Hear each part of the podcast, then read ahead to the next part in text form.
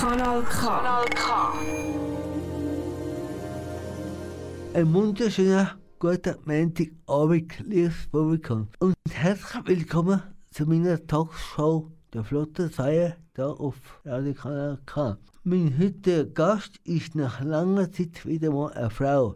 Zuerst hat sie ein Handelsschule mit Diplom abgeschlossen. Nachher hat sie eine dreijährige Ausbildung zur Krankenschwester an der Krankenschwesterschule Interlaken mit, auch mit Diplom gemacht. Aber ihr großer Traum war, die Lastwagenprüfung absolvieren und dann in die große weite Welt zu gehen. Sie hat die Prüfung heimlich gemacht, weil ihre Eltern haben das nicht wollen, dass ihre Tochter Fernfahrerin wird. Während vieler Jahre hat sie ihren Traumjob ausgeübt und ist in vielen Ländern, vor allem im Orient, unterwegs gewesen. Vor kurzem hat sie zwei Bücher geschrieben über ihre Abenteuer als Fernfahrerin. Darum begrüße ich mir heute deren Liegesdorfer. Herzlich willkommen Ihnen bei mir im Studio. Danke vielmals, bin gerne gekommen. In der nächsten Stunde rede ich mit Ihnen über Ihren bisherigen Lebensweg und über Ihre berufliche Tätigkeit als Fanfahrerin und Buchautorin. Durch die Sendung führt euch der Dolf Keller. Jetzt kommt das erste Lied, das du selber gedacht hast. Ihren, wie heisst das? So, das erste Lied ist von Bruno Vicky und tut eigentlich gerade einläuten, die Orientzeit. Das ist damals, in den 70er Jahren, hat das, das Lied jeder Fernfahrer kennt.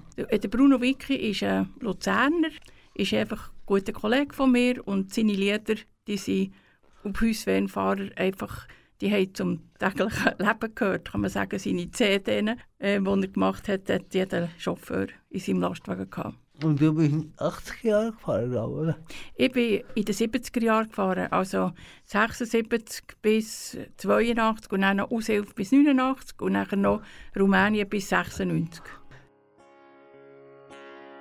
Bist so einsam gesehen auf dem langen, langen Weg. Selten traurig, manchmal glücklich, denn an langen, langen Tag. Du bist ein harter Sieg gewesen, du hast dich gut auskennt. Auf der Straße in Orient. Es sind paar Jahre her, und alles anders ist gewesen. Mit dem Truck da hin und her in die Wüste und Sand und damals Schnee. War Wochen weg von die ja, das hast du alles gewöhnt. Auf der Straße in Orient. Die Zeiten sind vorbei, wo Freundschaft noch so gross ist. Hast gute Kameraden auf die dich nicht verlassen. Manche Runde hast du geschmissen, manche Brötchen verrissen, den Gang. Auf der Straße in Orient. Hat schon wieder eine Woche, du möchtest wieder mal gehen. Es packt dich immer wieder, du kannst es gar nicht. Und ist so weit, wenn's dich innerlich brennt. Die lange Zeit auf der Straße in Orient. Du bist alles gefahren, was sie dir haben gesagt. Oh, mal rauf, oder runter, oder lang, oder breit. Du hast alles noch Iran, noch Saudi und Kuwait. Wenn die Cameo so hast gelenkt, hast über vieles nachgedacht. Über die Liebe, über die Ruhe, oder stehst du neben den Schuhen. Doch auf vieles hast verzichtet und um manches vorgezwängt. Auf der Straße in Orient. Gute Freunde, die dort unten ihr Leben haben gelassen, die vor der Straße in Orient nie mehr zurück sind gekommen. Freunde, die eine schwere Zeit im Gefängnis gehockt sind. Auf der Straße in Orient. Du bist so einsam gesehen auf dem langen, langen Weg. Selten traurig,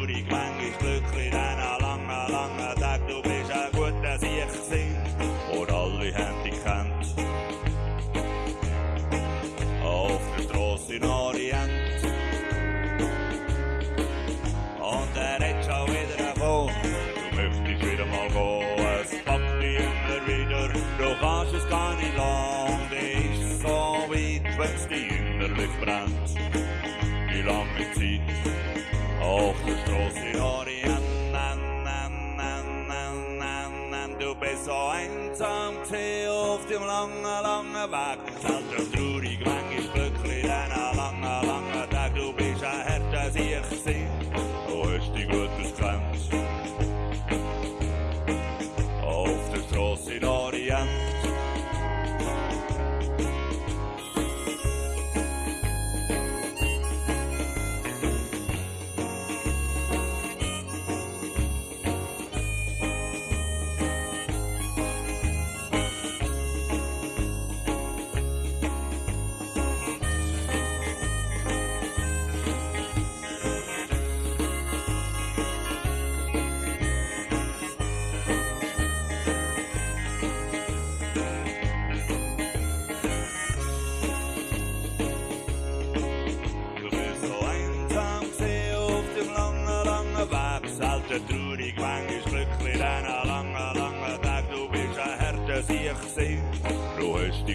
gekannt. Auf der Straße in Orient.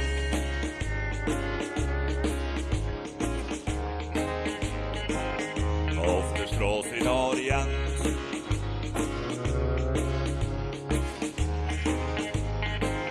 Auf der Straße in Orient.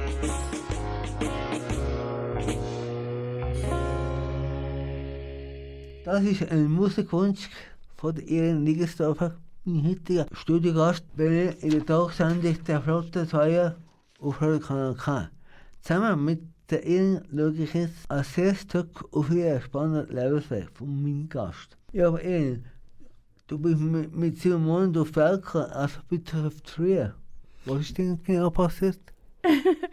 Ja, ich bin ein bisschen zu früh auf die Welt gekommen. Also die Mutter hat noch so drei Tage warten, dann hätte ich am 5.5.55 Geburtstag gehabt. Aber ich bin sowieso zwei Monate zu früh auf die Welt gekommen. Von dort her hat die drei Tage auch keine Rolle gespielt. Oder hast du nicht mehr warten bis Hast du kommen, oder wie? Ja, ich bin daheim geboren, das war dann Ja. noch so. Gewesen. Und darum bin ich einer der weniger echten Spiezer, die daheim, eben, die Spiez ist geboren von, von meinem Elternhaus.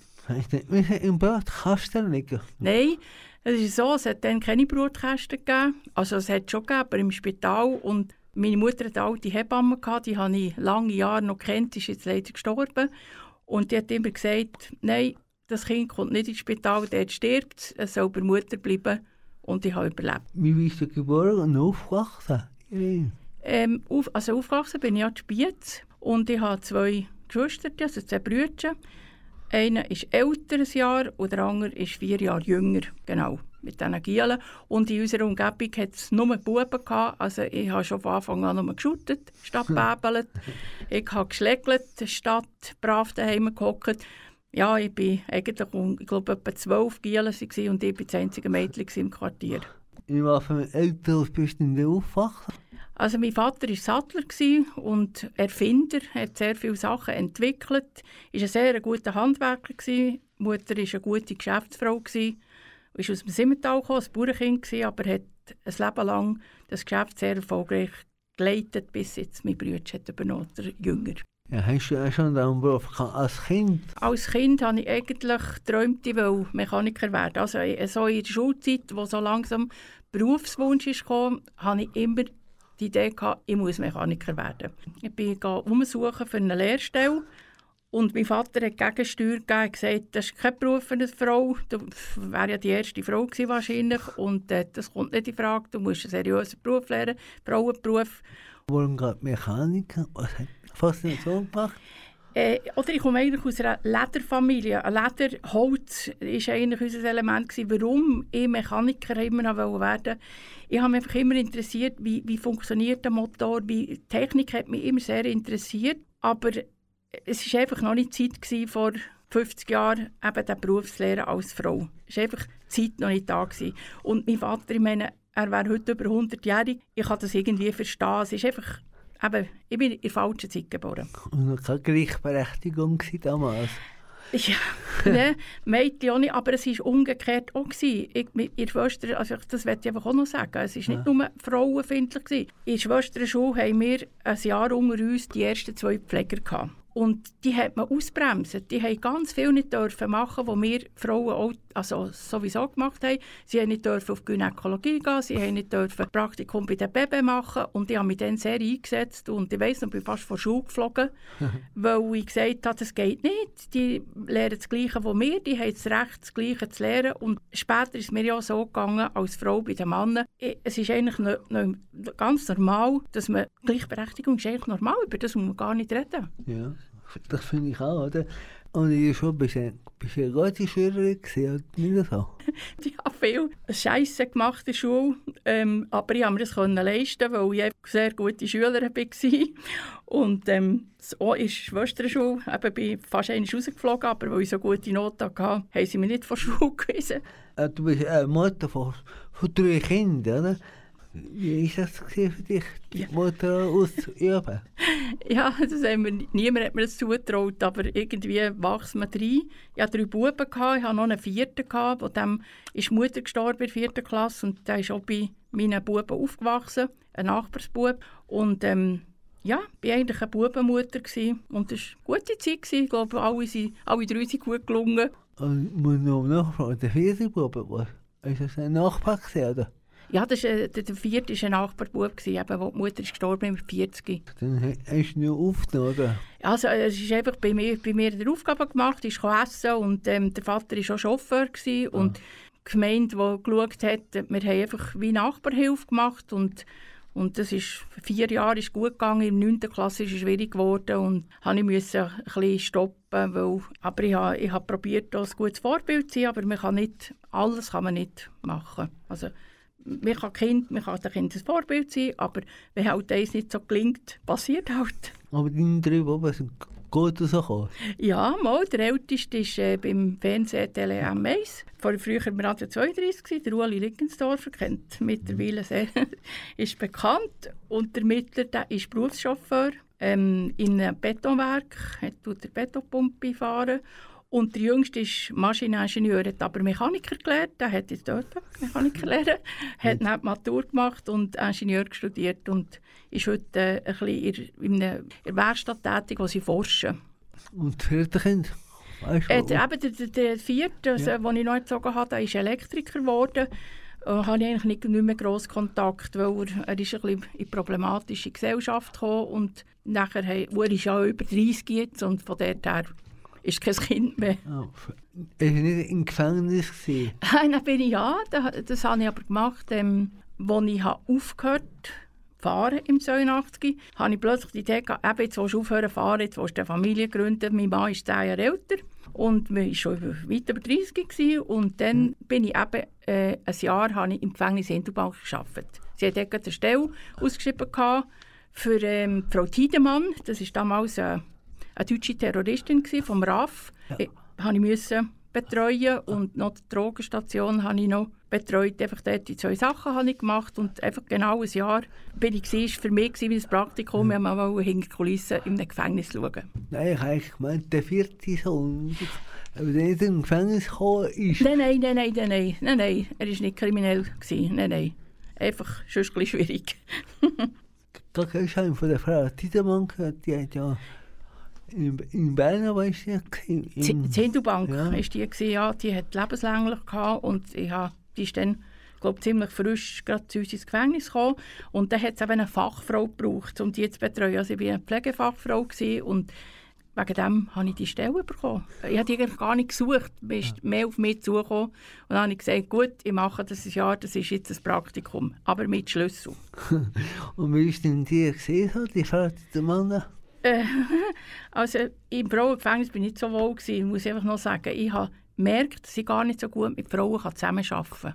Ja. Irgendwie, die sind mir auf den Nerv gegangen mit ihrem Quatsch und Quatschen und Männer sind viel direkter, sie sind viel praktischer und irgendwie, ich habe ich bin, das Jahr habe ich ja sehr viel gelernt, sehr interessant gewesen. Und, aber äh, wenn ich hätte können wählen konnte, hätte ich lieber wieder mit Männern zusammen geschafft. Ja, wie hast du eigentlich den ganzen Lockdown erlebt?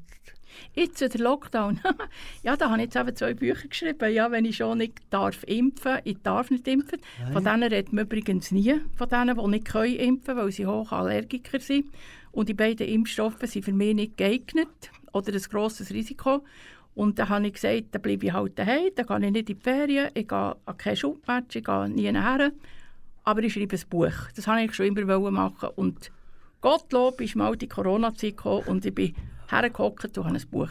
Zuerst das erste Buch geschrieben, im 20. Und dann haben die 800 Leser noch das zweite wollen. Da habe ich noch ja. eins draufgegeben.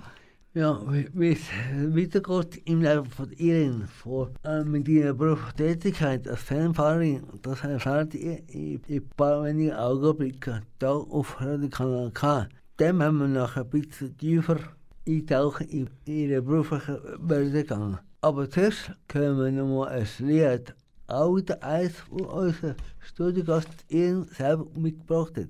Welches Ihnen? Äh, ich denke, der Mark Knopfler mit «Get Lucky». Der Mark Knopfler ist für mich einer der meiner liebsten Sänger. Mit dieser Musik kann man gut fahren. Man kann hunderte und tausende von Kilometern fahren. Das ist einfach ähm, für mich einer der besten Sänger. Und was verbindet ihr mit dem Lied genau? Da, da sehe ich, also, ich bin ja 150 Mal äh, auf Rumänien gefahren und ähm, ich glaube, ich, die, die Platte oder die CD, die ich habe, oder die, die paar CD, die haben sie, glaube ich, jetzt gelöchert. Mhm.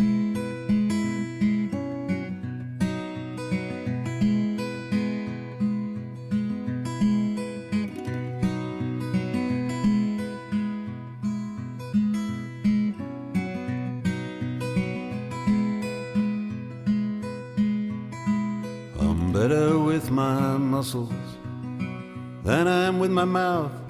I work the fairgrounds in the summer or go pick fruit down south. And when I feel them chilly winds, where the weather goes, I'll follow. Pack up my traveling things, go with the swallows, and I might get lucky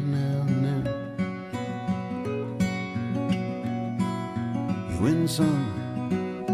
I might get lucky now and then.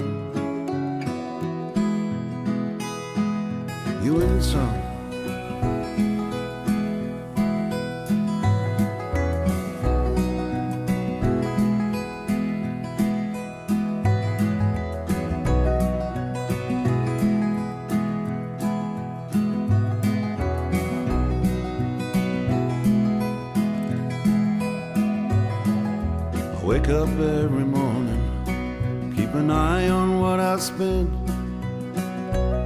About eating, gotta think about paying the rent. Always think it's funny, gets me every time. I one about happiness and money, tell it to the breadline. But you might get lucky now. You win some, you might get lucky now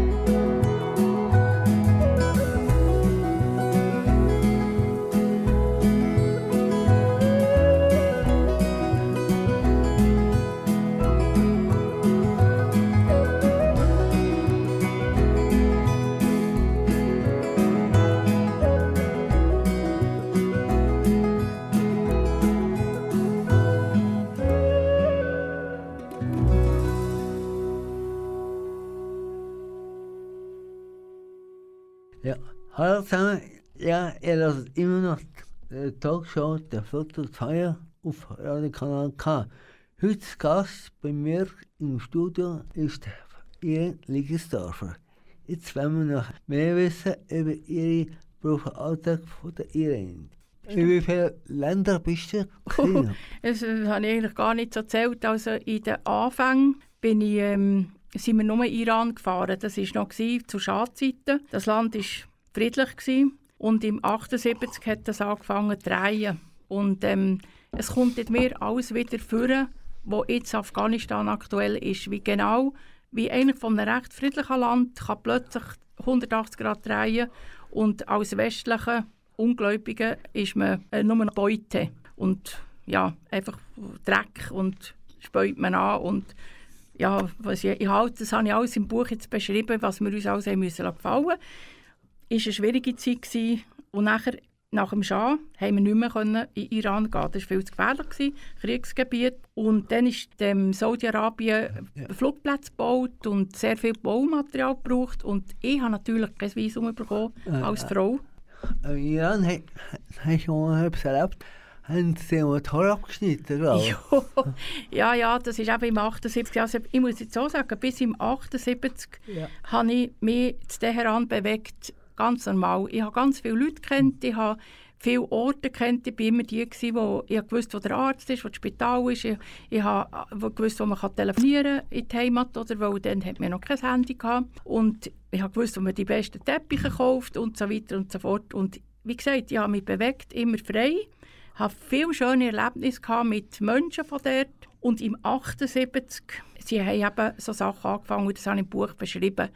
Einfach ganz kleine Sachen ist da ein in der Kolonne für das Telefonieren ins Ausland. Es hat damals nur zwei Telefone gegeben in der ganzen Stadt, wo man ins Ausland telefonieren konnte. Und dann bin ich angestanden, eine Stunde, und als ich zu zweit vorderst war, hat mir der vor dran auf die Füße gespielt und gesagt, fahr ab, du verdammter Christ.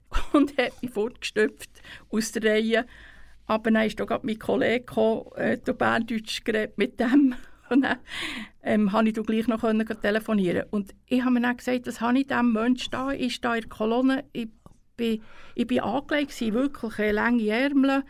Ich hatte keinen Chador an, gehabt, das habe ich nicht. Einfach normal angelegt. Und dann sind wir eben noch in die Stadt und dann haben sie mir noch mit einer Machete den Rostschwanz abgeschnitten. Und das war dann eine wirklich persönliche Attacke. Gewesen. Da bin ich also zuerst unter Schock gestanden und dann daheim bin ich so verrückt worden, als ich zurück im Zollhof war. Ich hätte die ganze Menschheit umlassen weil ich hatte hinten nur noch 2 cm Haar gehabt beim Kopf und da vorne lange Haare. Und ich habe ausgesehen wie ein Zombie. Und dann musste ich dann daheim einen Kurzhaarschnitt machen. Und da habe ich auch gesagt, was habe ich denen da? Nichts. Einfach, einfach angegriffen nur weil ich äh, eine westliche Frau war. Das habe ich einfach nicht verstanden. Ja, vielleicht mit den blonden Haaren ist noch extremer vielleicht, oder? Ja, die blonden Haare, oder? War dann noch so, gewesen, ich habe vorher mit dem Kollegen, mit dem Hausi, sind wir noch in einen Laden gegangen und gesagt, du, ich will den Chador kaufen, ich will mich ein bisschen lernen verhüllen, ich will mal ein bisschen mehr so ein bisschen bewegen wie ein Iraner, dass ich nicht auffalle. Und dann bin ich tatsächlich einen Chador kaufen, das ist so ein Tuch, ein grosses, das man über den Kopf tut, aber man lernt sich nicht richtig ein, man tut nur so wie einen Mantel über über die Achseln und da tut man so den Ecke tut man so ein bisschen her, aber man sieht die Kleider immer noch drunter. Und nachher habe ich, nein, es waren zwei Kollegen, nachher habe ich gesagt, hey, jetzt lege ich den an. Nein, den legst du nicht an. Nein. Ich schäme mich für dich. du kannst allein weitergehen, äh, wir kommen nicht mit dir, wenn du den anlegst. Und ich hätte das anlegen vor allem über, über den Kopf, über die Haare tun. Ich glaube, dann wäre mir das nicht passiert. Und gleich sie gesehen, wenn man westlich ist, weil wir laufen schnell, wir laufen federnd Ja. und man, man kann sich nicht verstecken. Dann laufen die anderen Frauen ein anders. Ja, die, die Schlarpen, die, die tun richtig einen Fuß um den anderen gar nicht lüpfen eigentlich. Und wir sind gewohnt, schnell zu laufen. Wir Schweizer sowieso. Wir, wir haben immer ein Tempo getroffen und das, das kennt man nicht. Und da sieht man schon von 100 Metern, man kann in sich einlieren, wie man will. Man sieht, man ist nicht einheimisch. An der Grenze haben sie dem die Jagdkarte weggenommen. Was ist genau passiert? Ja, ja, auf dem Heimweg, eben auch im 78, äh, da hat es wirklich an Verkehren einfach riesen militant. Also, eben genau wie Afghanistan in den letzten Tagen ko- kommt mir alles wieder rauf. Da habe ich, ähm, äh, bin ich, sind wir an der Grenze gestanden, zu Mako oben, an der iranisch-türkischen Grenze. Und man muss immer sehr weit vorlaufen. Es war eine lange Kolonne. Gewesen. Mein Mann ist vorgegangen mit dem Papier und ich bin hinter dem Steuer angehockt. Und dann habe ich immer während dem Warten, oder wenn es vorher ist gegangen, bin ich schnell vorgefahren, dass ich noch reindrücken kann. Und dann habe ich immer ähm, Patience gespielt auf dem Motor mit französischen Karten. Also unsere, wir bei uns äh, zu tun, oder also im Oberland, spielen wir mit französischen Karten. Ja. Jassen. Und dann habe ich das einfach so auf, aufgelegt und aufgedeckt. gehabt. Und dann stieg plötzlich ähm, ein Kontroll Kontrolleur rein.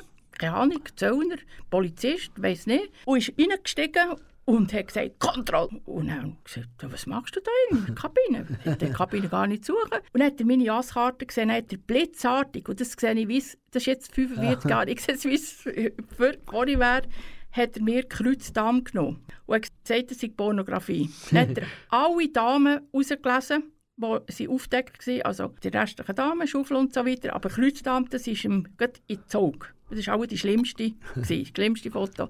Dann habe ich gesagt, nein, das ist nicht Pornografie, das ist, das ist Jaskarte, das spielt jedes Kind in der Schweiz mit diesen Karten. Dann hat er noch das gelbe Heftchen gesehen auf dem Motor, also li- liegen. Dort war eine junge Frau abgebildet, in Sommerkleider. Und dann hat er das auch mitgenommen und gesagt, das sei Pornografie. Und dann haben die andere Jasskarte hinten nachher geschossen und gesagt, kannst du alle haben, weil ohne Damen kann man nicht mehr jassen. Und später hat mir dann einer gesagt von der Innerschweiz, ja, weisst du, Irene, hättest gescheiter deutsche Karten genommen, wie wir haben, dann hat es keine Damen. Du bist ja viel in orientalischen Ländern unterwegs. Hast du denn Angst vor Vergewaltigung oder vor Raub oder? Oder Überfall? Oh, Ja, da sterben oder so?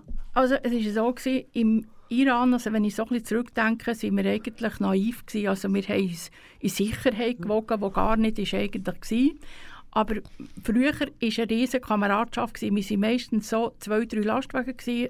Konvoi war zusammengesetzt mit, mit speziellen Leuten. Oder? Wir hatten eben mal einen Metzger, gehabt, wir hatten Mechaniker. Gehabt. Mein Mann konnte Sprachen, können, viele Sprachen. Können. Ist natürlich schon alter Fuchs, gewesen, schon zehn Jahre Pakistan, Iran, Irak, ist er schon gefahren. Gewesen ist, sehr, ist einfach bekannt gewesen. Du musst immer mit dem Betsy gehen, da bist du gut dran. Und die Irene ist noch Krankenschwester, da bist du auch gut dran. Und so haben wir uns immer so ein bisschen Konvoi sind wir gewesen, und wir haben geholfen, durch Pech und Schwefel durch, was man heute ja nicht mehr kennt. Und wir, eben, wir hatten kein Telefon, gehabt, wir mussten sich organisieren. Es ist wirklich, wir mussten improvisieren, wir mussten etwas durchhalten. Das ist eigentlich so, darum ist die Generation, meine Generation Fernfahrer, die sind noch heute wie Pech und Schwefel, ha- halten die zusammen. Das ist jetzt einfach so, wird aber nicht mehr sein, in 20, 30 Jahren ist das vorbei. Das ist einfach genau die, die Zeit gewesen, wo wir so sind gegangen. Aber ich muss schon sagen, ich habe mich schon immer vorsichtig bewegt. Also wie in die Stadt hat mich mein Mann noch gelassen mit einem Chauffeur, der mich begleitet hat. Aber ich habe auch einmal ab können, äh, bin einmal entwichen, meinen, meinen Aufpassern und bin, habe meine eigenen Wege gemacht. Da habe ich auch eine lustige Geschichte im Buch geschrieben.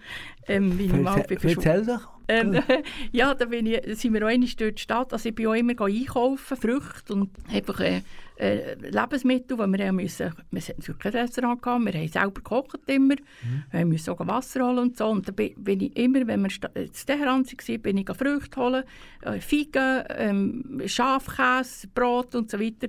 Und da haben mich mal zwei begleitet und dann sind wir auch in den Süden gegangen. Dort hat es gute Läden kleine. Und nachher sind die immer so schnell gelaufen. Es waren zwei Meter Männer gewesen und ich konnte nicht nachher mit laufen. Und plötzlich habe ich in den Mauern in so Löcher gesehen, so wie, so wie Eingänge.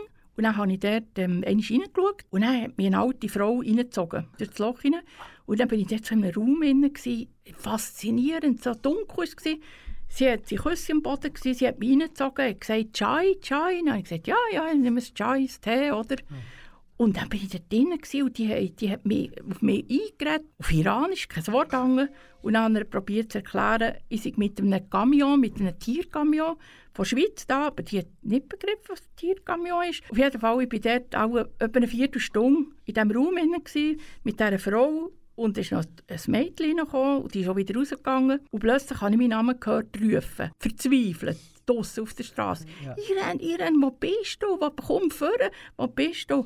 Weil die ja mich müssen ein bisschen hüten, oder? Die hätten meinem Mann müssen Rechenschaft ablegen wenn sie mich nicht mehr heimbringen, oder? Und nachher ähm, hat die mich wieder rausgestoßen auf die Straße raus.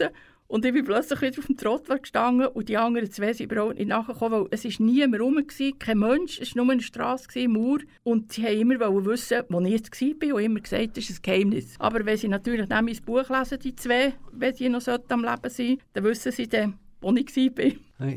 Hast du nicht einen Kontakt mit diesen Fernfahrern oder nicht mehr groß? Ja, ja, wir haben sehr guten Kontakt. Also seit acht Jahren tue ich ähm, immer im Jahr das Fernfahrtreffen organisieren. Ja. Das ist jetzt ein mein Dank, dass ich immer so gut bin aufgenommen war, dass sie immer sehr anständig waren zu mir, sehr respektvoll. Also ich habe in dieser Zeit nur gute Kollegen gehabt, respektvolle Männer, die wirklich von der, von der Frau haben Achtung gehabt und, und also das ist auch heute äh, leider nicht mehr so der Fall. Ja, du hast vorher gesagt, äh, die Zusammengehörigkeit ist verloren gegangen. Wieso denn das? Ja, das ist jetzt, das Handy hat sicher viel kaputt gemacht, weil das Handy, das ist so ein Instrument, wo man, wo man meint, ähm, es wüsste alles, es können alles, aber wenn man heute einem Chauffeur das Handy wegnehmen würde, dann wäre er wahrscheinlich auf der, ich kann nicht einmal mehr Karten lesen. Ähm, ich glaube, man, man sollte eigentlich auch die Chauffeure, die heute Chauffeur lernen, hat mir gerade einer erzählt letzte Woche, sie lernen nicht einmal mehr Handgeschalten, sie wissen nicht, was eine Motorbremse ist, sie, kennen, sie wissen nicht einmal, was eine Tachoscheibe ist. Es ist ja alles noch nicht so lange her. Mhm. Und irgendwie das Digitale, das kumpelt davon, galoppiert davon und, und das Alte ist nicht mehr wert und das Alte ist für mich noch genau gleich wert wie das Neue. Man muss weitergehen. Es ist klar, oder? das Leben geht weiter, die Digitalisierung geht weiter, aber es ist gefährlich, wenn man sich nur auf ein digitales Instrument verlässt und nicht mehr weiss, geht mit richtig, ist die Sonne auf der richtigen Seite, äh, oder wenn mal das Handy ausfällt ja, und der Lastwagen ja. GPS kaputt ist, sie, die, die stehen da wie, wie ein Kind ohne Mutter. Ja, vorher haben wir gar keine Vergewaltigung und so, dem Tod. Wie gehst du eigentlich mit dem, mit dem Tod selber um? So? Also ich sage, ich habe eigentlich früher, also als ich allein bei Deutschland, Italien gefahren habe ich so im Deutschen auf dem Parkplatz, bin ich ein bisschen bei Fuß gewesen, aber ich war die einzige Frau ja. damals. Wir haben alle kennt und ich glaube, wir haben nicht jemand ein Haar gekrümmt. Ich glaube, es ist immer irgendein Kollege hat mich im Auge behalten oder auch einmal an der ungarischen Grenze, also im 90. wo ich mit dem Lastwagen auf Rumänien gefahren bin, ja, weiterbreit die einzige Frau gewesen. Und dann haben wir die Ungarin rausmüpfen aus der Reihe und frech zu mir. Und nachher ist plötzlich der Gott Jordi hinter mir gestanden und hat die alle fortgeputzt und hat die auf Berndeutsch alle, das ist immer gut, Berndeutsch ist die beste Sprache, ja. äh, sei es im Iran, sei es in der Türkei, richtig ein breites Berndeutsch mit einer kleinen be bestimmten Stimme. Das hilft, die putzt alle fort, die schauen einem an, wie wenn man vom Mond käme. Und ähm, ja, also ich hatte immer ein bisschen Beschützer, gehabt, das muss ich schon sagen, aber man muss natürlich schon auf der Hut sein und man muss sich auch wissen zu benehmen. Also ich meine, ich habe mich als Frau immer korrekt benommen. Ähm, man, man, kann natürlich auch etwas dazu tun, äh, aber heute hat einfach, haben da gewisse Völkerstämme einfach keinen Respekt mehr vor den Frauen. Schade. Ja, aber gehst du mit dem, mit dem Thema Sterben und Tod mit für dich selber, meine ich. Weißt? Ja, der Tod ist natürlich auch gegenwärtig. Das habe ich im, im Beruf schon mal gelernt. Das ist gut gute Lehre. Mhm. Und wir haben natürlich auch gute Kameraden verloren. Da habe ich im Buch ja auch ein bisschen, im zweiten Buch jetzt ein geschrieben, weil ähm, das darf man nicht vergessen. Wir sind eigentlich, wir haben unser Bestes gegeben damals. Es hat tödliche Unfall gegeben, ja, wo ihm irgendwie sie sehr nachgegangen. Es hätte ihm selber können treffen und irgendwie, wir sind auch, wenn einer im Gefängnis war, Schweizer, ist eigentlich weder eine Botschaft noch ein Konsul. Also es gibt einen einzigen Konsul, der zu den Fanfahrern geschaut hat, das war der Köchli von, ba von Basel. Das, da mal mich besinnen, wie es gestern war. Der mhm. hat wirklich zu uns geschaut, der ist in die Osttürkei gekommen, mhm. bei einem schweren tödlichen Unfall war. Zwei Tage später ist er auf dem Teppich gestanden, hat organisiert, der hat für uns Chauffeur geschaut. Sonst hat niemand ja. geschaut, aber gar niemand. Wir waren einfach so nichts. Nichts. Ja, warum denn das? Ja, das ist irgendwie so die Idee, ein Fanfahrer sei unseriös und, und es sei ein Pack und weiss nicht wie. Das ist ja auch, mein Vater hat ja auch die Idee gehabt, er gesagt, ja, nein, das ist, du hast einen seriösen Beruf und steigst da ab. Und selbst der Polizist hat mir mal gesagt, als er mich hat angehalten und kontrolliert, und der Ausweis gesehen und gesehen, dass ich Krankenschwester bin von Beruf, hat er gesagt, ja, warum das jetzt nur, nur Chauffeur sei, das ist ein sozialer Abstieg. Ja. Dann habe ich gesagt, ja, was er denn war von Beruf vorher? Dann hat er gesagt, Koch. Dann habe ich gesagt, ja, gut, oder?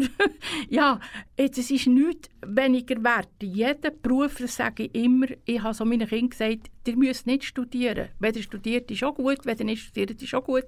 Jeder Beruf und vor allem die handwerklichen Berufe stehen bei mir im Vordergrund. Das sind Leute, die mit den Händen arbeiten, die wissen, wo das Geld herkommt. Und ich, ich, ein Chauffeur der macht sein Bestes, probiert wirklich jeden Tag sein Bestes zu geben und trotzdem verdient er sehr, sehr wenig, ist in der Hierarchie von der, von der Berufe, sage jetzt mal, einfach respektlos. Und heute kommen natürlich auch billige, nicht gut ausgebildete Arbeitskräfte auf den Markt machen natürlich auch noch den Rest kaputt. Ja, aber Aussprache. Ja, also die lernen ein paar Tage Lastwagen fahren, irgendwie für 500 ja. Franken und stehen hinter unserem Steuerrad hocken und ja, sie, machen, sie haben ja auch keinen Berufsstolz, irgendwie, aber das sieht man generell im, im Osten, in Osteuropa. Es ist kein Berufsstolz da und es geht einfach langsam verloren, der Berufsstolz. Man ist nicht mehr stolz, am Abend den Lastwagen ganz heimzubringen, äh, da fehlt eine Lampe, hier ist ein Kratz, hier ist ein Kratz. Man sagt nicht einmal etwas. Ich höre mhm. das von Kollegen, die sagen, ich verstehe das nicht, dass man mit einem Instrument nicht Sorge hat und nicht das Beste gibt und einfach so denkt, das ist nicht meins, spielt keine Rolle. Man sagt immer, dass die meisten äh, Lastwagen arbeiten mit der Zeit. Habe unendliche Probleme wie zum Beispiel Rückenweh. Hast du nie ein Problem mit dem? Also, die Sitze im 89 waren wahnsinnig gut, gewesen, aber wir hatten früher halt auch ein mehr Zeit. Gehabt. Wir konnten aussteigen, ein bisschen bewegen. Wir hatten einander in der Beiz getroffen, wir zusammen zum Mittagessen, also wir nicht gekocht hat unterwegs zusammen. Und irgendwie ist, man hat sich bewegt, man, man hat, äh, es war nicht ein Tachograf, der schreit ja. oder eine, eine Überwachungskamera, wo, wo dem Chef meldet, welche 100 Meter, wo ich jetzt genau auf 100 Meter genau mich befinde. Man hat einen Auftrag bekommen, ich, sitze, ich rede jetzt von Deutschland, Italien, ja. Ich bin daheim im Büro vorbei, habe einen Auftrag bekommen, gehst auf Genua und dann dort und dort und dort und nachher konnte ich selber den Weg herauslesen. Ich habe meine Bewilligungen gebraucht. Ich konnte über einen Gross St. Oder über Giasso, wie ich wollte. Äh, der Chef hat, am Ende der Woche bin ich heimgekommen, bin auf Deutschland gegangen und hat, keiner hat gesagt, du fährst langsam oder du wo bist du jetzt gewesen oder so. Man hat einen Auftrag gemacht, den hat man gut erfüllt. Du warst schon mal Samstag, Sonntag fort, gewesen, halt auch nicht zu mucksen. Das hat dazu gehört und mhm. so war es. Gewesen. Und man hat das, hat das gerne gemacht. Also solange dass man, dass ich den Beruf ausgeübt habe, habe ich das liebend gerne gemacht und sie haben nicht gefragt, ha, habe ich jetzt Überzeit? Ah, nein, ich habe nicht Überzeit. Ich habe übrigens gleich viel verdient wie die anderen Männer, wie mein Mann, der zehn Jahre älter ist. Ja, das möchte ich auch noch betonen. Also mein Chef war ein alter ist ein ja. Bauer aus dem Rüschek und hat mir in den 70er Jahren gleich viel Lohn gegeben wie mein Mann. Das ist doch schon mal etwas. Voll Gleichberechtigung damals schon. Ja, ich, glaube, ich glaube, mein Chef hat gar nicht gefragt, ähm, ah, du bist nur eine Frau, du brauchst weniger Lohn. Das ist doch, glaube ich, dem gar nicht Sinn gekommen es war einfach so, gewesen, ich habe die gleiche Bütze gemacht und ähm, ich hatte den gleichen Lohn. Gehabt. Und ich finde sowieso Frauenquote, Mannenquote, das ist das dümmste Wort, was es gibt. Also, ich, ich, ich, frage mich manchmal, äh, du könntest jetzt so sagen, huh, Mannenquote, hier im, im Radio muss, muss, muss jetzt mehr Männer her, ich bin ja allein unter Frauen. Das sagst doch du nicht. Ja, ja, das... Du hast doch Freude an ja. deinen Kolleginnen und so hatte ich früher Freude an meinen Kollegen und sie haben Freude an mir und ob jetzt Mann, Frau, spielt doch überhaupt keine Rolle. Aber eben das Frauenquote gestürmt, das ist irgendwie, das geht an mir vorbei. Ja, also wenn wir fähig sind, dann ist es ja gut. Ja, ja man muss einfach die gleichen, also was ja. nachher ist ein bisschen aufgekommen nach meiner Zeit, sind Frauen, die sie dann Lastwagen fahren, die immer gemeint haben, sie haben Privilegien. Das kann ich nicht, ja, da bin ich zu klein, da habe ich zu wenig Kraft, das mache ich nicht, das mache ich nicht. geht natürlich gar nicht. Also das ist wie, wie in jedem Beruf, entweder macht man einen Mannenberuf oder ein Mann macht einen Frauenberuf. Und er macht einfach genau das, jeder macht das Gleiche. Und nicht da Körnchen picken und Privileg rausholen und dann sagen, ja, ich will dafür 200 Steine weniger Lohn, dafür mache ich das und das und das nicht. Das geht bei mir gar nicht, wenn ich Chef wäre. Also der voll alt einfach gewechselt und alles, alles. Ja, ja, also so Reifen gewechselt, das war die Tagesordnung. Das ist auf einmal... Das Problem ist bei mir geworden, weil etwas am Motor war. Da habe ich hm. die Kabine gekippt und dann habe ich ein bisschen gelost, geschaut und dann habe ich hey angerufen, dem Garagechef. Und der hat mir ferngesteuert äh, gesagt, wo ich noch schauen muss und was könnte sein. Und dann ist irgendwann einer auftaucht, der Mechaniker ist und hat gesagt, «Du, komm, da hier, das wechsle gerade, ähm, oder komm, wir lassen das kommen, vor der Garage.» und, und nachher, wir haben sogar Getriebe gewechselt unterwegs mit Mal nicht, in Belgrad, einer ist irgendwo mhm. auf einem Platz. Einfach, man hätte sich helfen weil es keine Servicestellen gegeben Es hat kein Telefon gegeben, das man anrufen kann kein Laptop, den man anhängen kann, der automatisch sagt, was kaputt ist. Wir müssen ja. schauen, hören, schmecken, überlegen, wie kann ich das Problem lösen. Wie gesagt, ich habe mal etwas für einen Mann gemacht, zum Beispiel seine Vorhänge aufgeneigt oder, oder einfach etwas, wo er gesagt weißt du was, ich mache das und dann meine Vorhänge sind kaputt. Du kannst ja nähen, gell? kannst mir die aufnähen. Und das habe ich gemacht. Das war für mich keine Beleidigung. Gewesen. Und er hat mir geholfen, ich habe ihm geholfen. Oder wenn ich krank geworden haben wir ihn gepflegt oder ich bin mit ihm zum Doktor oder habe überlegt, was ich machen könnte. Das war selbstverständlich. Gewesen. Und da habe ich gesagt, ich bin besser, du bist weniger gut. Wir waren alle gleich. Gewesen. Ja, wie geht man wahrscheinlich einfach in die Garage, oder? Mal flicken, oder? In der Garage hatte ich ein bisschen das Privileg. Gehabt. Also, da muss ich schon ein bisschen sagen, wenn ich so ein bisschen zurückschaue, ich musste Lastwagen nicht viel müssen machen in der Garage. Der, der Garagechef und der Chef hat immer gesagt, ihr du gehst auf Bern Visum holen, du machst das, du, machst, du tust mal das Räumchen ein bisschen aufräumen, du tust Dachscheiben sortieren, das will niemand machen. Einfach so, ich sage jetzt mal, unser Chef hat uns eingesetzt, jeder nach seinen Fähigkeiten. Und so sollte es ja sein. Und da kann ich nicht sagen, ähm, oh, das ist Minderbütz und, und der Chef, der Garagechef sagt, äh, oh, das kannst du nicht. Er hat immer gesagt, das muss auch gemacht sein und das machst du jetzt du und ich mache das. Wir sind mhm. genug Leute in der Garage, äh, das andere muss auch gemacht sein, also machst du das. Und das habe ich gemacht, ohne, ohne zu mucksen. Und ja, ich habe hab gemeint, die heutigen Chauffeure, was ich die Garage, oder? Und dann dort flicken, oder? Ja, das, oder früher haben wir einfach alles unterwegs mhm. flicken. Mhm. Oder? Ja. Man musste schauen, wo bekommen jetzt Ersatzteile oder wir bringen es von daheim. Also, dann das Getriebe ja. hat einer in der Nacht gebracht mit einem Lieferwagen von, ja. von daheim und dann haben wir wirklich auf der Prärie das Getriebe gewechselt. Ja, ich habe einfach viel gelernt zum Mitschauen ich selber hätte es nicht können. Äh, hätte es nicht können. Aber man muss ja nicht alles können im Leben. Man hat ja, ja Spezialisten. Ja. Und man muss wissen, wie man ein Problem kann lösen kann. Man muss nicht immer selber lösen, aber wissen, wie kann ich es lösen. Seit 30 Jahren bist du Präsidentin vom Verein äh, Region Tunhilfe Rumänien. Was ist das genau? Äh, ja, das war ein bisschen so, als ich aufgehört zu fahren im 89, also bin ich ja noch ein bisschen Aushilfe gefahren. 82 bis 89, Italien, Deutschland so. Und dann bin ich eigentlich gerade daheim gewesen, und dann geht das Telefon vom Passau Kinderspital. Äh, wir haben hier einen Lastwagen gekauft von deiner ehemaligen Firma, oder wo du gearbeitet hast. Aber jetzt haben wir keinen Chauffeur, wir sollten auf Rumänien Hilfstransport machen. Würdest du fahren? Dann habe ich gesagt, ja, ich bin hochschwanger. Nein, sicher, hm. sicher nicht, oder?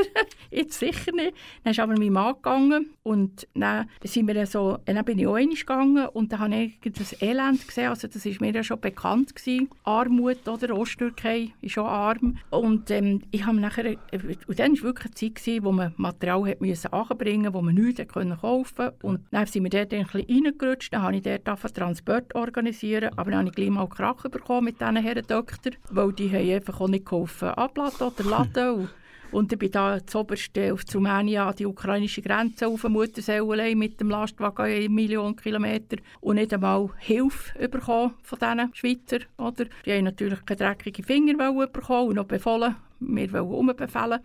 Und nachher bin ich eigentlich hingegangen, Schlüssel abgegeben. Basel hat gesagt, schaut selber. Und nachher ist eben ein Arzt gekommen, der Dr. Linkenhager hat uns den Lastwagen geschenkt, hat den gekauft, im Kinderspital abgekauft und gesagt, ähm, Jetzt hat er so ein Netz aufgebaut von Hilfstransport mit verschiedenen Spitälern von Schweiz her. So Heide war zum Beispiel so eins.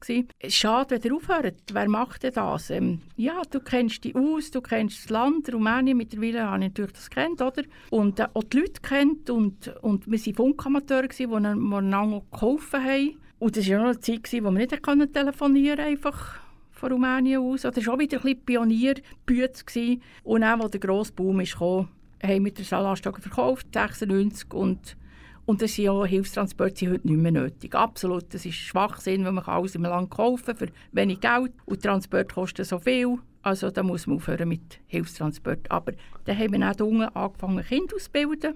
Ja. Dorfkind ah. Äh, haben wir die Ausbildung gezahlt, also Berufsausbildung gezahlt. Und das haben wir jetzt 30 Jahre gemacht und nächstes Jahr hören wir auf, weil man kann nicht mehr helfen. Es gibt manchmal einen Moment, wo man nicht mehr helfen kann. Wenn man die Kinder nicht mehr ausbilden kann, weil keine Berufsschule mehr da ist, weil alles ist zugegangen, die Schule ist verkauft worden und die Schüler stehen auf der Straße und es gibt keine Möglichkeiten mehr, ohne Metall ähm, in dieser korrupten Lehrerschaft Geld für die Noten oder Geld für die Uni, da helfe ich nicht mehr mit. Und wir bilden jetzt noch unsere 21 Kinder fertig ausbilden, mhm. Ende 2022 und äh, vielleicht noch zwei, drei, wo wir dann noch darüber aus, aber wir werden aufhören nach 30 Jahren. Wir haben viele hundert Kinder haben wir können ausbilden und eines ist halt auch fertig. Also die Kinder haben sie Schule ausgebildet? Ja, also wir haben einfach, ähm, ich habe gesehen, bei Schäßburg bin ich ja 93 Ehrenbürger geworden, ja. das ist ja eine andere Geschichte. Und dann habe ich mir gesagt, ich muss diesem Land irgendetwas geben, etwas Bleibendes und sicher nicht Gütermaterial, also haben wir sowieso nie gebracht, aber einfach die Hilfsgütertransporte stark für das Geld. Und dann hatte ich die Idee, gehabt, haben sie immer gesagt, Dorfkinder sind dumm. Und dann habe ich gesagt, nein, Dorfkinder sind doch nicht dumm, die sind genau gleich gescheit wie ein Stadtkind. Aber wenn es natürlich nicht in die Schule kann, weil es ja. keinen Bus hat, weil der Vater vielleicht 150 Franken verdient und der Bus kostet 50, ähm, er hat drei Kinder, ja, irgendwo muss er noch leben. Und so haben wir nachher Kinder ausgewählt in den abgelegensten Dörfern. Ja, abgelegener, je prioritärer haben wir sie ausgelesen. Und dann haben wir sie ins Internat genommen. Dann sind sie die Woche im Internat gewohnt. Das ist ein bisschen Kasernenstil, aber sehr gut für die Jugendlichen. Dann haben sie dort Beruf lernen. In 12. sind sie rausgekommen und in die Welt raus und haben Fuß gefasst im Berufsleben. Und für 100 Franken konnte man einem Kind eine Ausbildung ermöglichen pro Monat. Also 100 Franken pro Monat, hat zu essen, gehabt, ein Bett, ja. gehabt, Aufgabenhilfe, ist betreut worden und am Freitag ist es heim ins Dorf zurück und am Sonntag am Abend ist wieder gekommen. Das haben wir jetzt 30 Jahre gemacht und ähm, eigentlich mit grossem Erfolg. Haben müssen aber auch eingesehen, dass man nicht alle Kinder helfen kann. Man kann auch nicht allen helfen übrigens, das kann man nicht. Man probiert und wir Schweizer haben sowieso immer so Schnaps, Schweizer Ideen, wo wir meinen, wir seien die, die beste Idee und dann sagen aber die heimischen Schweizer Idee, nicht gute Idee. Und sie haben recht. Also am Schluss muss ich sagen, ja stimmt, wie der Schweizerisch denkt. Äh, man muss schon viel lernen, aber das war ein Lehrgang, gewesen, wo wir keine Schule lernen. Das war faszinierend. Gewesen. Die 30 Jahre Rumänien, wo die EU kam, ist ja alles zu Boden gegangen. Also dem Land geht es überhaupt nicht gut, immer schlechter. Und den Kindern auch immer schlechter. Und jetzt in der Corona-Zeit haben sie ja nicht einmal mehr in die Schule gehen. Sie haben auch keine Laptops gehabt, sie konnten nicht ferngesteuert lernen. Die wenigsten haben das können. Die, die fleissig waren, haben selber gelernt und wir haben Bücher gekauft und sie haben in den Dörfern draussen gelernt, untereinander. Aber die, die so gielen, waren ein bisschen schwieriger. Gielen, die brauchen ein bisschen mehr Zack hinten dran. Ja, das habe ich bei meinen drei gesehen. Mädchen sind ein bisschen fleissiger, so ein bisschen, ja, ein bisschen selbstständig, sage, sage ich mal. Und ähm, ja, irgendwie haben wir die Leute Und jetzt haben sie nicht Berufsabschluss können machen weil die Schule war zu, gewesen, sie konnten nicht genug lernen. Eine ganze Generation kommt raus in diesem Jahr, in dieser Stadt Schäßburg, wo einfach nichts ist, einfach vor, auf der Straße steht und zwölf Jahre in der Schule ist und keinen Abschluss hat. Ja, das war ein interessantes Gespräch, Gespräch mit Irene Riggersdorfer über ihren Beruf als Lastwagenchauffeurin. Jetzt, nach der reichhaltigen Unterhaltung, lassen wir noch ein Lied zu unserem Kopf lüften.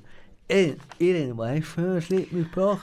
Ja, jetzt haben wir ein bisschen von Rumänien geredet und darum habe ich gedacht, äh, wir könnten etwas, äh, der Tanz von Maramuresh. Maramuresh ist im Norden ein wunderschönes Gebiet ähm, von Rumänien. Ich bewege mich als Siebenbürger und das ist äh, im Norden und die haben sehr schöne Musik. Und jetzt hören wir so ein Lied, Tanz von Maramuresh von der Musikas.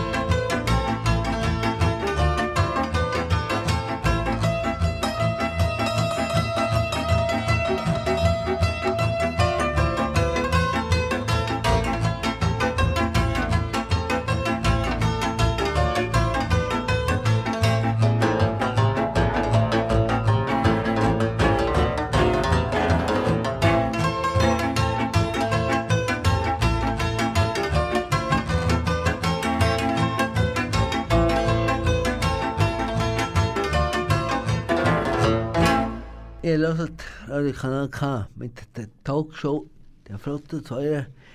In dieser Stunde bei mir im Studio zu Gast ist Irene Ligesdorfer. Sie ist nicht nur Lastwagenchauffeurin, sondern auch eine begabte und gute Schriftstellerin. Auf das würde ich jetzt noch zum Schluss ein bisschen näher eingehen. Hat zwei Bücher rausgegeben über, als Fanfahrerin, oder? Wie war das für dich, das noch, als, noch miterleben? Also die zwei Bücher, ich, ich muss sie noch ein bisschen korrigieren, das ist immer Chauffeur, sind Lastwagenfahrerin. Ich war immer Chauffeur. Gewesen. Es ist mir nicht Sinn gekommen, da ein IN herzuhängen. Äh, die zwei Bücher die habe ich eigentlich zu Ehren von meinen Kollegen, die in dieser Zeit sind gefahren geschrieben. Weil es ist schon so, Fernfahrer, also die allermeisten, es gibt auch kleine Ausnahmen, die können nicht so gut schreiben. Die mhm. haben ja früher wenig Fotos gemacht. Ich war halt eine Fotografin, gewesen, habe immer schon äh, gerne Überall wollte ich hinter die Kulissen schauen und alles wollte ich dokumentieren. Das war immer schon ein bisschen meine, mein Flair. Gewesen. Und dann habe ich mich einfach anfangs von Corona, weil ich ja nie weg konnte, eben weil ich auch nicht geimpft bin, äh, habe ich mir gesagt, jetzt schreibst du ein Buch. Dann habe ich das erste Buch geschrieben. In der Idee übrigens unik. Das ist so, schreibt ein Buch. Dann schreibt man 17 Wochen, man wird begleitet. Nach 17 Wochen bekommt man zwei Bücher in die Hand gedrückt und dann ist das Projekt fertig. Und ich habe am Verlag gesagt, ja gut, ich brauche 100 Bücher. Ja, nein, nein, das geht gar nicht, oder? Und dann am Schluss haben durchgesetzt. Und mittlerweile sind es über 800, die ich Band 1 verkauft habe. Dann, als die Leute das gelesen haben, dann haben alle mir Rückantwort gegeben, ja, also ihr, das ist noch nicht komplett, du musst noch eins schreiben. Und ich habe gedacht, ja, nein, jetzt bin ich müde. Aber im Januar habe ich mich gleich wieder angemeldet. Jetzt habe ich schon ein bisschen besser gewusst, wie es geht, oder? Man lernt viel. Und jetzt das zweite Buch ist jetzt, hat Geschichten drin tatsächlich, die sehr selten sind. Es ist Algerien drin, wo ja fast niemand ist gefahren. Es ist Albanien drin. Osteuropa habe ich probiert, eine Geschichte. Saudi-Arabien ja. kommen noch Geschichten. Und einfach noch so Kollegen, wieder zehn neue Porträts von Leuten, die schweizweit einfach Legenden waren in dieser Zeit. Und ich habe es eigentlich zu Ehren von denen geschrieben. Und weißt du noch mehr Bücher rausgegeben? Ja, Vielleicht, äh, ja, warum nicht? Also vielleicht kommt man mal zu in den Krimi zu schreiben. Ich habe schon Stoff genug. Aber äh, im Moment lasse ich jetzt mal bei diesen zwei Büchern sein. Was kostet das Buch? 44 Franken äh, wenn man es bei mir abbaut. Es hat also 42 ja. kosten, also das heisst 41, 50 und dann habe ich noch einen Umschlag, eben einen schönen, mhm. machen dass das Buch ein bisschen ins Gesicht bekommt. Äh, übrigens, ein Grafiker hat mir gesagt, das sei ein Rolls-Royce von einem Buch. Ich habe das nicht verstanden. Ich habe gesagt, das ist ein teures Buch, das kauft ja niemand. Aber nachher hat er gesagt, Mo, das ist bunt, schau mal, das hat in Leine gefasst und ja, das ist ein Rolls-Royce, das ist kein VW. Ja, herzlichen Dank, Irene, dass du bei mir im Kanal K-Studio bist und aus dem interessanten Leben erzählt hast. Ich wünsche dir alles Gute für deinen weiteren Lebensweg. Ja, merci vielmals. Das war interessant, hier in diesem kleinen, herzigen Radio Redouan zu stehen. Ja, jetzt kommen wir noch einen allerletzten Wunschsong von dir. Was hören wir für das Lied? Ja, ich habe gedacht, etwas von Polo Hofer aus ihrer Schmetterband, nämlich Blumen, das tut mir so ein gutes Lied irgendwie, das ein bisschen mhm. zusammenfasst, äh, eben, dass man sich so Blumen schenken solange man lebt und nicht erst, wenn man gestorben ist. Und übrigens, der Polo Hofer und seine Schmetterband, die haben natürlich alle persönlich kennt. In den 70er Jahren hat die Manker gespielt, wo ich die Lehre gemacht habe, also Anfang 70er Jahre. Und der, ähm, der Kyra Güto war ein Freund von meinem Mann. Und der äh, Henry Ammann hat mit mir die Autoprüfung gemacht. Also ich habe zu denen allen einen Bezug. Jetzt sind sie ja leider mehrheitlich gestorben. Aber die Lieder höre ich halt sehr gerne.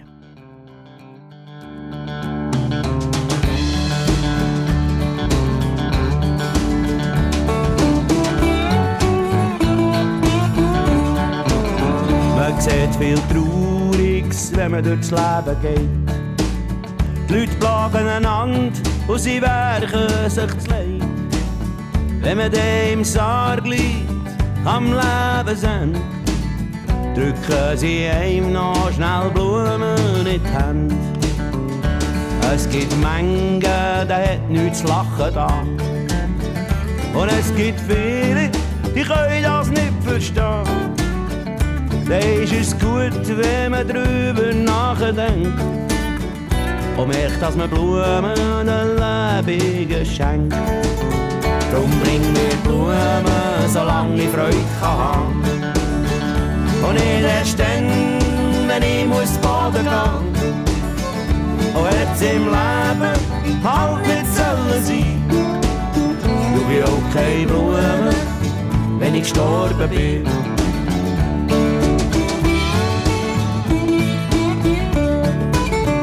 Es braucht hier und da ein freundliches Wort. Schon ein Lächeln, das hilft sofort. Auch wenn du mir einisch Blumen gibst, nur dass nicht erst auf dem Friedhof ist. Für das goldige Kalb, für die heilige Kuh, macht Mengen alles und hat doch nie genug. Er macht durch Wein den anderen das Leben schwer. Oh, und es spät ist, noch mit Blumen daher. Drum bring mir Blumen, solange ich Freude kann. Und ich erst dann, wenn ich muss baden gehen.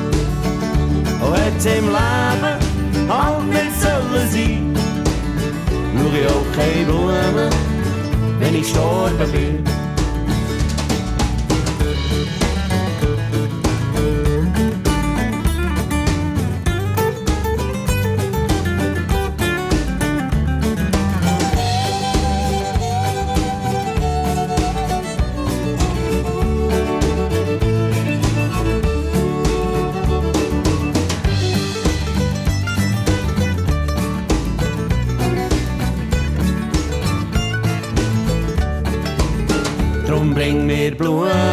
Solange ich Freude kann.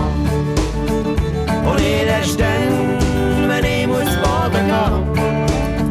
Und jetzt im Leben halt nicht sollen sein. Brauch ich auch keine Blumen, wenn ich gestorben bin. Und jetzt im Leben halt nicht sollen sein. Brauch ich auch keine Blumen, wenn ich gestorben bin.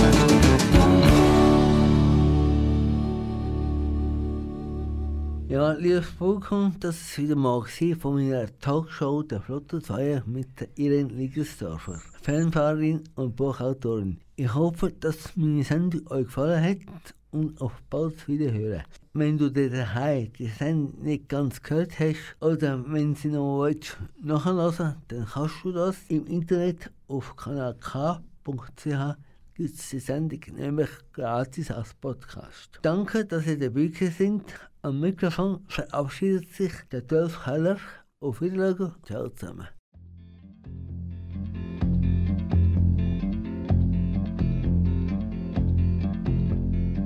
My house in Budapest, my, my hidden treasure chest, golden grand piano, my beauty focus EOU. Ooh, you, ooh, I'd leave it all. My acres of land I've achieved. It may be hard for you to stop and believe, but for you, ooh, you, ooh, I'd leave it all. Ooh, for you, ooh, you, ooh, I'd leave it all. Give me one good reason why I should never make a change. Baby, if you owe me, then all of this will go away. My many artifacts, the list goes on. If you just say the words, I, I'll up and run onto you. Ooh, you, ooh, I'd even do. Over you, ooh, ooh, I'd even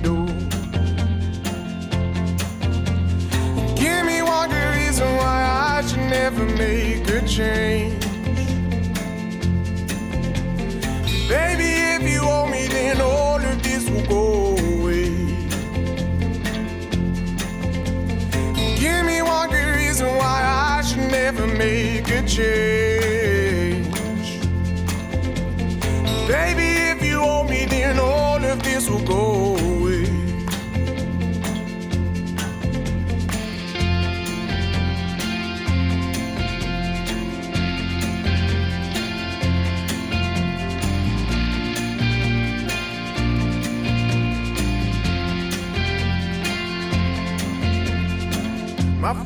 Family, they don't understand.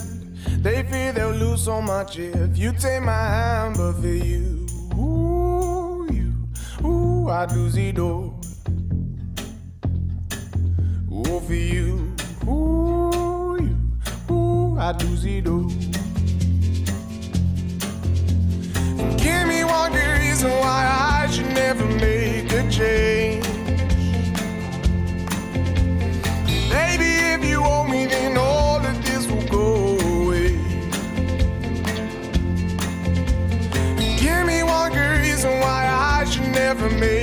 Change. Baby, if you owe me, then all of this will go away. My house in Budapest, my, my hidden treasure chest, golden grand piano, my beautiful Castillo, you, you, I'd leave it all. Ooh, for you, ooh, you, ooh, I'd leave it all.